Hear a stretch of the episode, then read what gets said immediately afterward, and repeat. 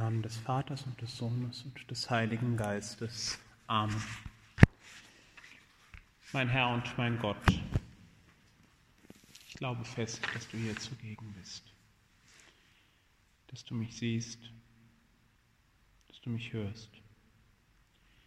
Ich bete dich in tiefer Ehrfurcht an. Ich bitte dich um Verzeihung für meine Sünden und um die Gnade, diese Zeit des Gebetes so zu halten, dass sie mir Frucht bringt. Maria, meine unbefleckte Mutter, heiliger Josef, mein Vater und Herr, mein Schutzengel, bittet für mich.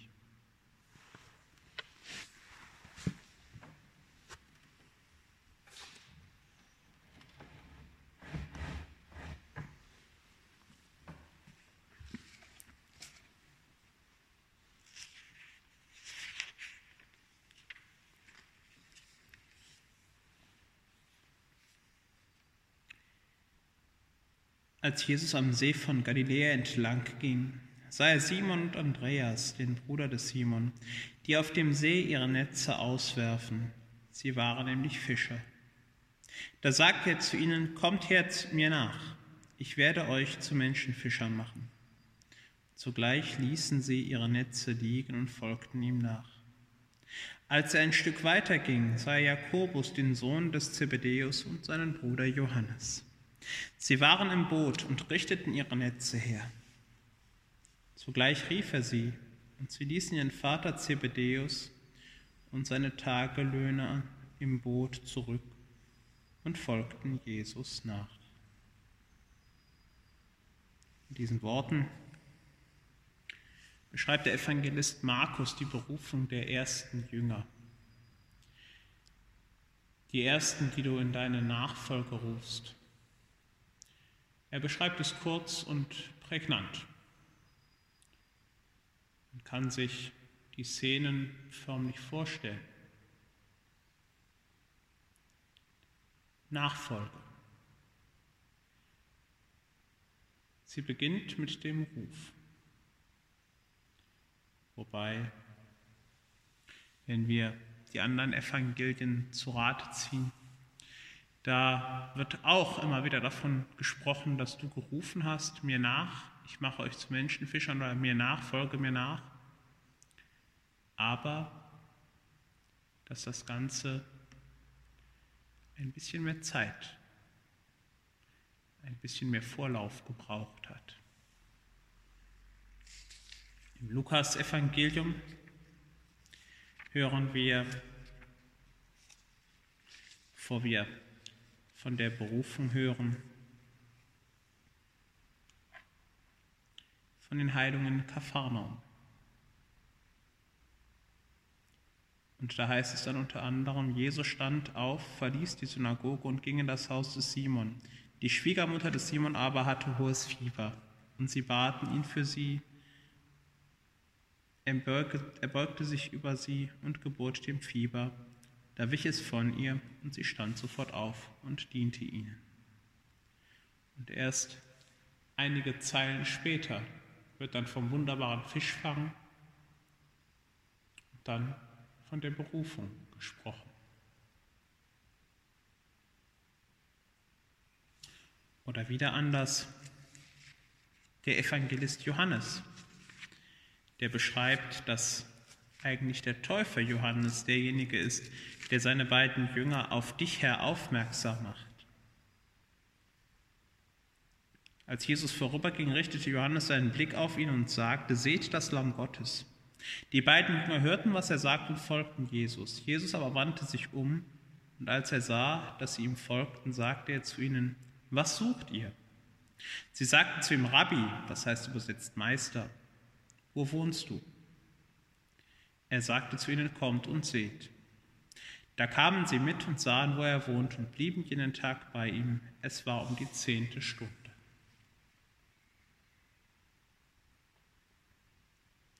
Nachfolge, Jüngerschaft, Apostel sein, all das, Herr, all das hat mit Gemeinschaft mit dir zu tun, mit Freundschaft mit dem Kontakt. Dein Ruf ist der Anfang dafür. Du rufst uns. Du rufst uns in deine Nachfolge, du rufst uns hinter dich. Nachfolge. Imitatio Christi.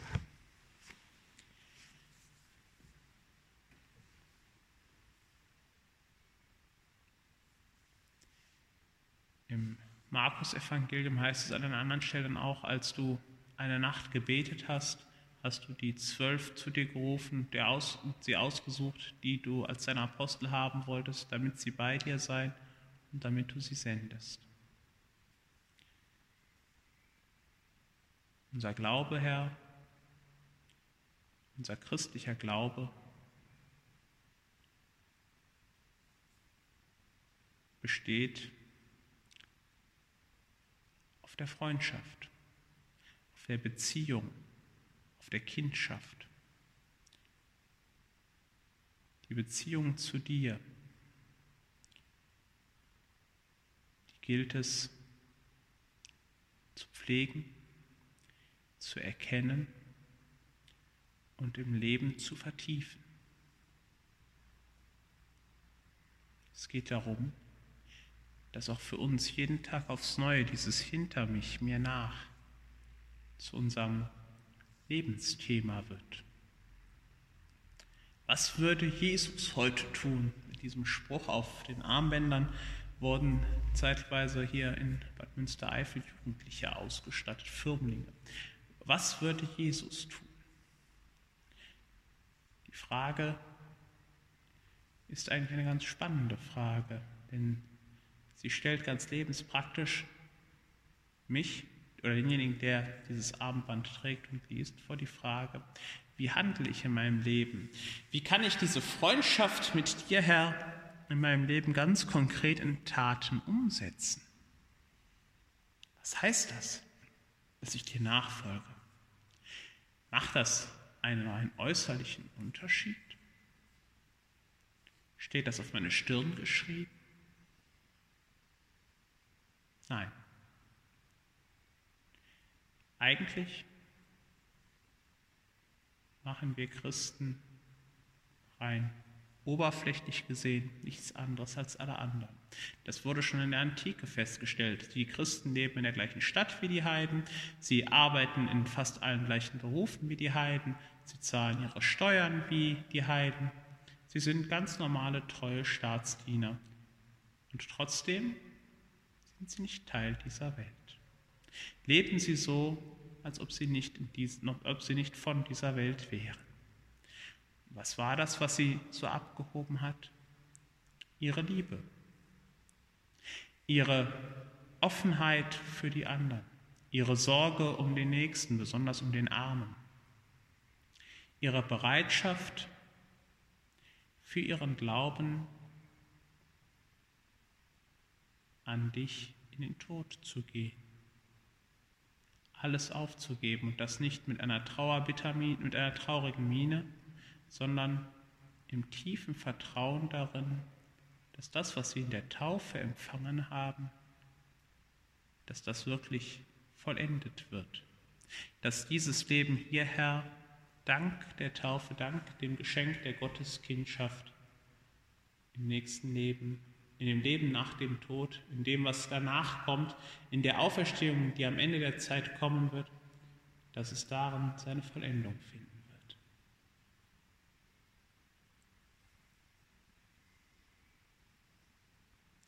Aber kommen wir zurück zu dem Thema unserer Betrachtung. Die Freundschaft mit dir, die Berufung das Apostolat als Freundschaft. Warum in dieser Fastenzeit gerade dieses Thema? Warum in dieser Zeit des Gebetes diese Frage? Weil gerade die Fastenzeit die Zeit ist, wo wir intensiv mehr Zeit mit dir verbringen sollen, wo es darum geht, wie der Baum, der an Wasserbächen gepflanzt ist, die Wurzeln tief ins Erdreich zu bringen, immer tiefer hineinzuwachsen, um dort Wasser und Nährstoffe für unser Wachstum zu finden, für unser inneres Wachstum, das daraus besteht, auf dich zu hören, dir nachzufolgen, dein Leben in unserem Leben zu verwirklichen. Um dies zu können, um dies zu ermöglichen, um uns diesem, dem Heiligen Geist, der an Pfingsten über die Jünger ausgegossen wurde und der dieses Werk vollendet, was du begonnen hast, was du angefangen hast, Herr, den Herzen deiner Jünger.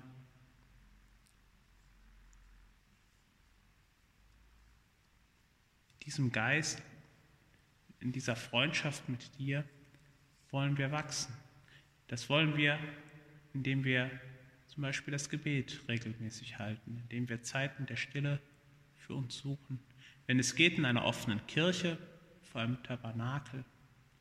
Ansonsten dort, wo es möglich ist, zur Ruhe zu kommen, still zu werden, uns in die Gegenwart, in deine Gegenwart versetzen. Und wenn es möglich ist, auch innerlich still zu werden, all die Stimmen, die Erinnerungen, die wir vielleicht haben, die Filme, die Musik, die wir gehört haben, die Nachrichten im Radio oder wo auch immer, die letzten Gespräche, die uns vielleicht innerlich immer noch aufwühlen oder beschäftigen, die abzugeben, abzusterben in diesem Punkt und ganz ruhig zu werden.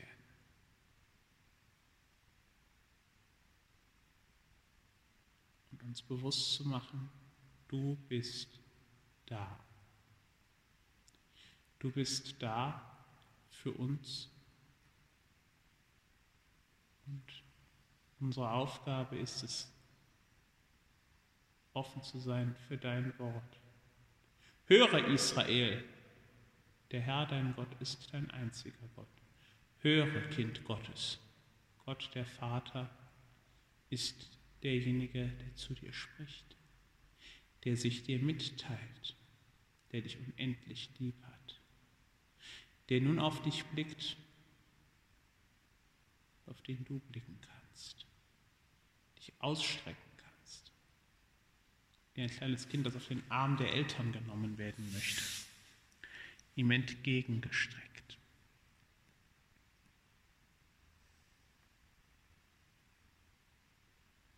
Wie wird ein Tag, ein ganz normaler Tag mit dir, Herr, für die Jünger damals gewesen sein? Man ist irgendwann früh aufgestanden. Vermutlich haben deine Jünger, wenn sie wach geworden sind, dich etwas abseits von der Gruppe beten sehen. Knien stehend, die Hände Handflächen nach oben geöffnet, dein Blick zum Himmel gerichtet, deine Augen nach oben gerichtet. Lehre uns beten. Diese Bitte der Jünger ist sicherlich nicht über Nacht gekommen, die sie im Evangelium an dich richten, und zwar in jedem Evangelium. Lehre du uns beten, Herr. Diese Bitte entspringt wahrscheinlich der Beobachtung zu sehen, Herr, wie du mit dem Vater in tiefer Verbundenheit, in tiefer Liebe sprichst, in vertrautem Gespräch mit ihm verbunden bist. Ja, dass du und der Vater eins sind. Wer dich sieht, sieht den Vater. Das haben sie vielleicht noch nicht ganz bewusst realisiert für sich, aber sie haben es zu dem Zeitpunkt schon erahnt, dass da jemand ist, der tiefer mit Gott verbunden ist als all die anderen vor ihm. Du, Herr, hast auf ganz einmalige Weise mit dem Vater gesprochen.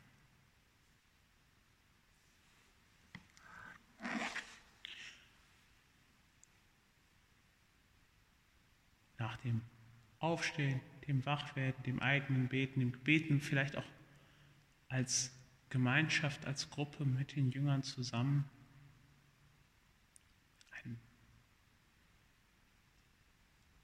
irgendwie geachteten Frühstück ging es dann los. Ihr wart unterwegs. Die Jünger haben sich vermutlich über alles Mögliche unterhalten, ihre Aufregung, über die Dinge, die sie erlebt haben, die sie gesehen haben, über die Fragen, die sie haben. Sie haben vielleicht auch untereinander Freude gehabt und den einen oder anderen Spaß miteinander gemacht. Es wurde bestimmt viel gelacht, gesungen. Eine bunte Truppe. Und du, Herr, warst dabei. Vielleicht öfters mal stiller als die anderen, hast zugehört, hast sie angesehen, jeden einzelnen von ihnen mit einem Blick bis in den, Herzensgrund, in den Herzensgrund geschaut. Ab und zu, wenn es sein musste, ein mahnendes Wort, häufiger ein ermutigendes Wort. Immer wieder hast du vom Vater gesprochen, vom Himmelreich, von der Aufgabe, die vor ihnen und uns liegt, vor dem, was kommen wird. In Gleichnissen zu ihnen gesprochen. Sie immer wieder neu gelehrt, die Augen wirklich zu öffnen und zu erkennen, was Gott für sie vorbereitet hat was Gott mit ihnen vorhat, was du mit ihnen vorhast. Dann kamen wahrscheinlich im Laufe der Zeit immer wieder Gruppen von Leuten, die davon gehört hatten, dass du da bist. Menschen, die mit ihren Fragen zu dir kommen. Meister, erkläre uns. Herr, zeige uns. Komm herbei, rette. Meister, mach mich sehend. Und so weiter. Der Andrang des Volkes. Das Volk, das festgestellt hat und erkannt hat, du hast alles gut gemacht. Du bist anders als all die anderen Propheten, die vorher da waren. Du bist anders als all die Theologen und Schriftgelehrten, die die Schrift nur aus einer Theorie heraus erklären.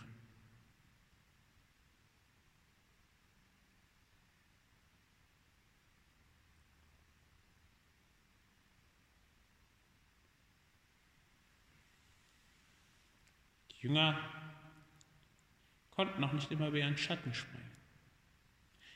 Mal waren die anderen Menschen lästig. Man wollte mit dir alleine sein. Mal waren es Menschen, die man gar nicht gerne um sich hatte. Sünder, Leute, die nicht vom Volk Israel waren. Es war peinlich. Aber anstatt die Jünger zurechtzuweisen, Anstatt ihnen Vorwürfe zu machen, bist du mit liebender Art, mit deiner herzlichen Art auf diese Menschen, die den Jüngern unheimlich waren, zugegangen und hast ihnen geholfen. Hast ihnen das Heil gegeben, hast dich ihnen zu erkennen gegeben und so den Jüngern gezeigt, was es heißt, Menschen zu fischen, was es heißt, für andere da zu sein. Was es heißt zu sagen, das Reich Gottes ist nahe, kehrt um.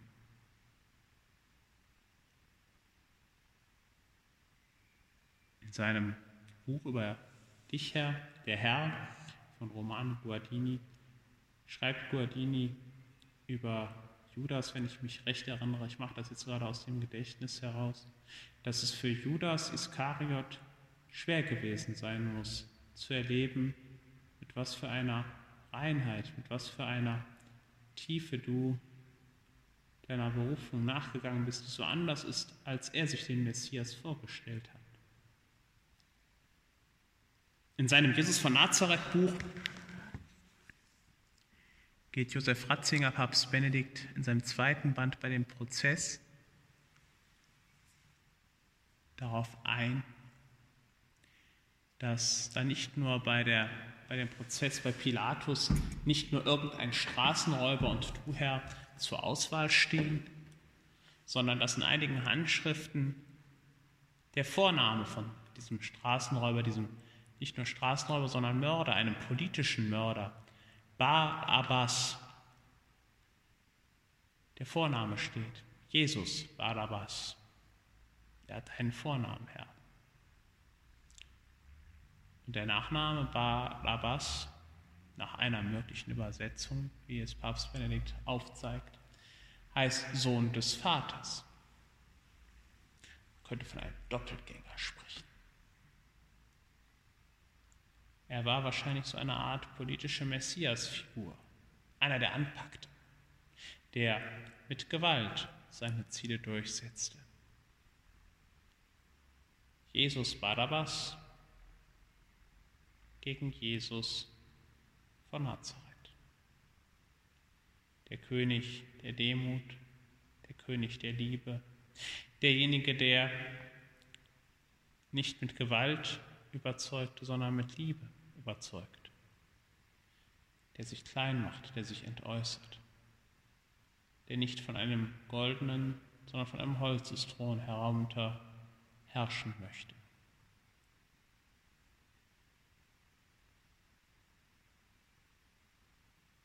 Diese Liebe, diese Demut, dieses Kleinsein, dieses sich für den anderen klein machen, um den anderen groß zu machen. Das ist es, was du mit deiner persönlichen Begegnung deinen Jüngern nahegebracht hast. Vor 14 Tagen, für etwas mehr als einer Woche, vorletzten Sonntag, hatten wir ja im Evangelium Sonntag die Heilung des Blindgeborenen. Und die erste Frage, die deine Jünger gestellt haben, das zeigt, was sie für ungehobelte Kerle waren. Und allein diese Tatsache, Herr, macht mich froh, denn auch ich bin ein ungehobelter Kerl. Die erste Frage, die sie stellen, war, wer hat gesündigt, er oder seine Eltern? Na, wer ist schuld daran, dass er blind ist? Es ist der Blick des unbedarften, nein, nicht unbedarft, falsches Wort, des Menschen, der primär erst einmal einen Verantwortlichen haben möchte, nach dem Motto, irgendeiner muss ja schuld an der Misere sein.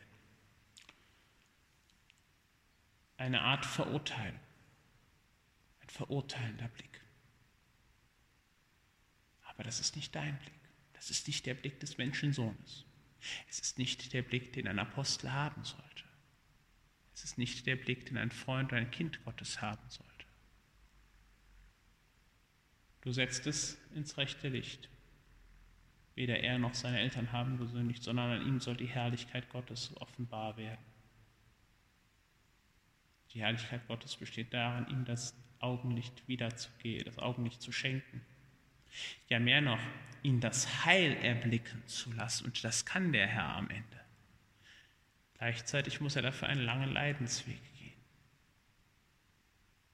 Auch dafür öffnest du ihm die Augen öffnest du uns als Lesern des Evangeliums die Augen. Denn auch wir werden das Heil nur sehen, wenn wir bereit sind, dir auf deinem Leidensweg zu folgen.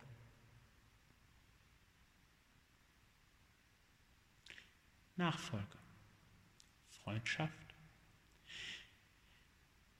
das Thema der Jüngerschaft, die Themen der Jüngerschaft, der Kinder Gottes. Sie wiederholen sich immer wieder.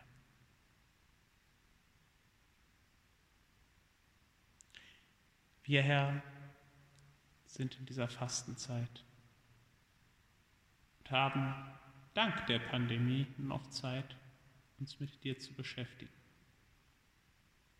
Diese Zeit der Beschäftigung kann darin bestehen, dass wir die Zeit der Betrachtung des Gebetes genau einhalten, dass wir diese Stille einhalten.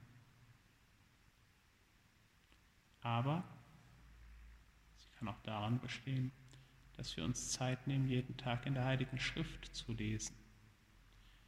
Die Heilige Schrift nicht zu kennen, heißt Christus nicht kennen, so hat es der heilige Hieronymus einmal gesagt und geschrieben. Die Heilige Schrift, die Bibel zu lesen, sie immer wieder zu betrachten, sich mit ihr auseinanderzusetzen und aus ihr zu lernen, zu studieren. Das kann helfen, Herr, dass wir dir nahe kommen, dass wir dich kennenlernen.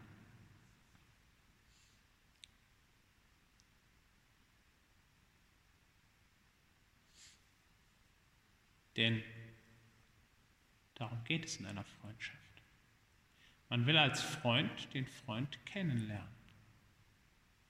Man will als Freund dem Freund begegnen.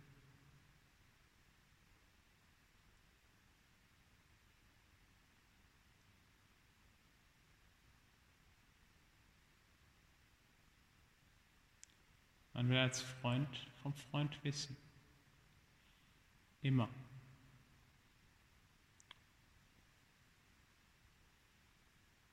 Eine andere Methode sind die mündlichen Gebete, die die Tradition der Kirche uns gegeben hat. Der Engel des Herrn, das Rosenkranzgebet, das unter deinen Schutz und Schirm, das Gedenke gütigste Jungfrau Maria und all die anderen mündlichen Gebete, die sich im Laufe der Zeit entwickelt haben oder die schon seit alter Zeit überliefert wurden. Das sind alles Möglichkeiten, Herr, dir zu begegnen. Mal kurz dich zur Seite zu nehmen bei unserem gemeinsamen Weg mit dir, um mit dir unter vier Augen zu reden. Dieses Privileg haben wir. Dieses Privileg schenkst du uns sehr gerne.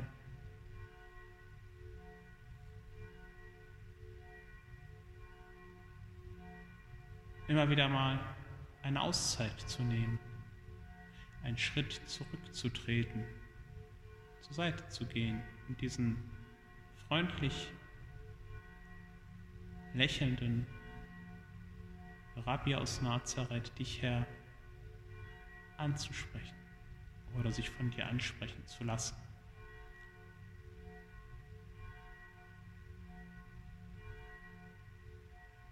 Beim Essen haben, sie, haben deine Freunde wahrscheinlich gemerkt, wie du still während des Essens gebetet hast. Wie du auch da deinen Kontakt zum Vater, deine Verbindung zum Vater nicht abgebrochen hast. Wie du die größeren und kleineren Verzichte gelebt hast. Ganz normal, aus Liebe für deine Jünger, damit sie satt werden konnten, damit sie sich stärken konnten am Leib. Sie haben es wahrscheinlich gar nicht wirklich gemerkt.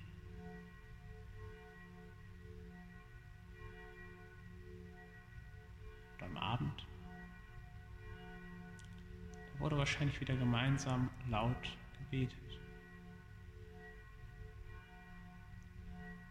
Für die Jünger war es bestimmt beeindruckend zu sehen, Herr, wie du trotz der Last des langen Tages, trotz des vielen Wanderns, trotz all der Dinge, die für den Tag passiert sind, auf der einen Seite müde wirktest, auf der anderen Seite dich scheinbar verzehrt hast darin, die Zeit der Stille mit dem Vater zu verbringen, die Zeit weiter im Gebet zu verbringen.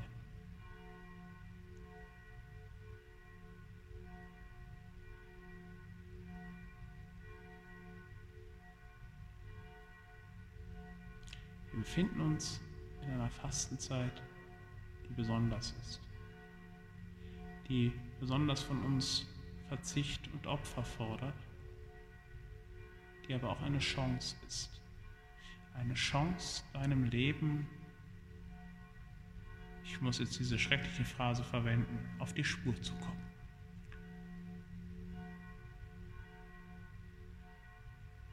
Und dir eine Spur, Herr, die du in unserem Leben hinterlässt, die du immer wieder neu hineinbringen möchtest, zu vertiefen, unser Leben umformen zu lassen. Davon sprechen immer alle Gebete in den Messen, in den offiziellen Gebeten, der Stundenbuch-App, die Tagesgebete von den einzelnen Tagen. Aber darum geht es, die Freundschaft mit dir zu intensivieren, sie zu vertiefen, für dich da zu sein.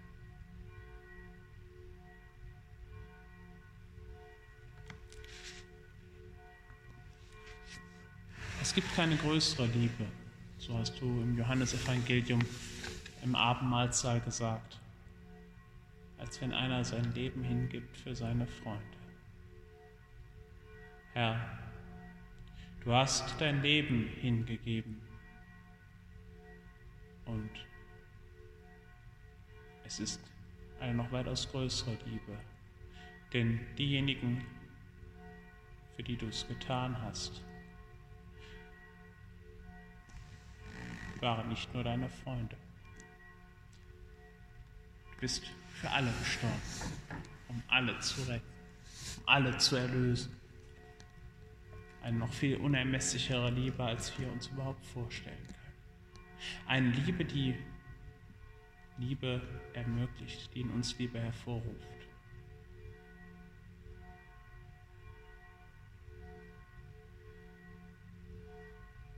Bitten wir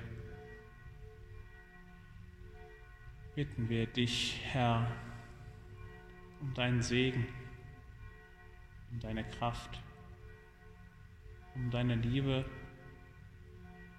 um dein Bei uns sein.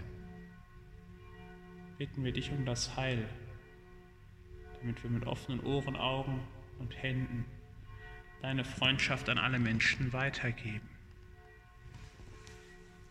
Ich danke dir, mein Gott, für die guten Vorsätze, Regungen und Eingebungen, die du mir in dieser Betrachtung geschenkt hast.